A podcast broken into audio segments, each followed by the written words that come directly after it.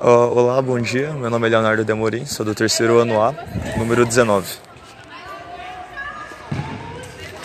Aí eu tô com a minha dupla Richard, que é do terceiro A da manhã também, é o número 30. A gente vai falar sobre Sócrates. Sócrates viveu em Atenas em mais ou menos 470 a.C. Foi um guerreiro escultor e sua velhice, em sua velhice se tornou filósofo. Nunca escreveu um livro. Seu conhecimento e ideias eram passados dialeticamente por ele próprio. Segundo Sócrates, nós nascemos com conhecimento e apenas o filósofo, filósofo poderia parir o conhecimento nas pessoas. Como um cara que pare, estimula o nascimento das ideias na consciência de cada um.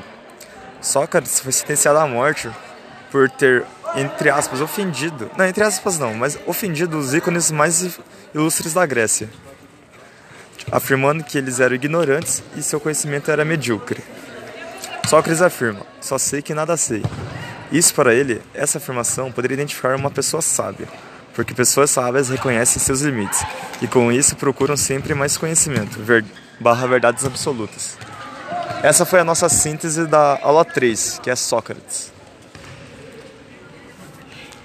E é apenas isso. Que?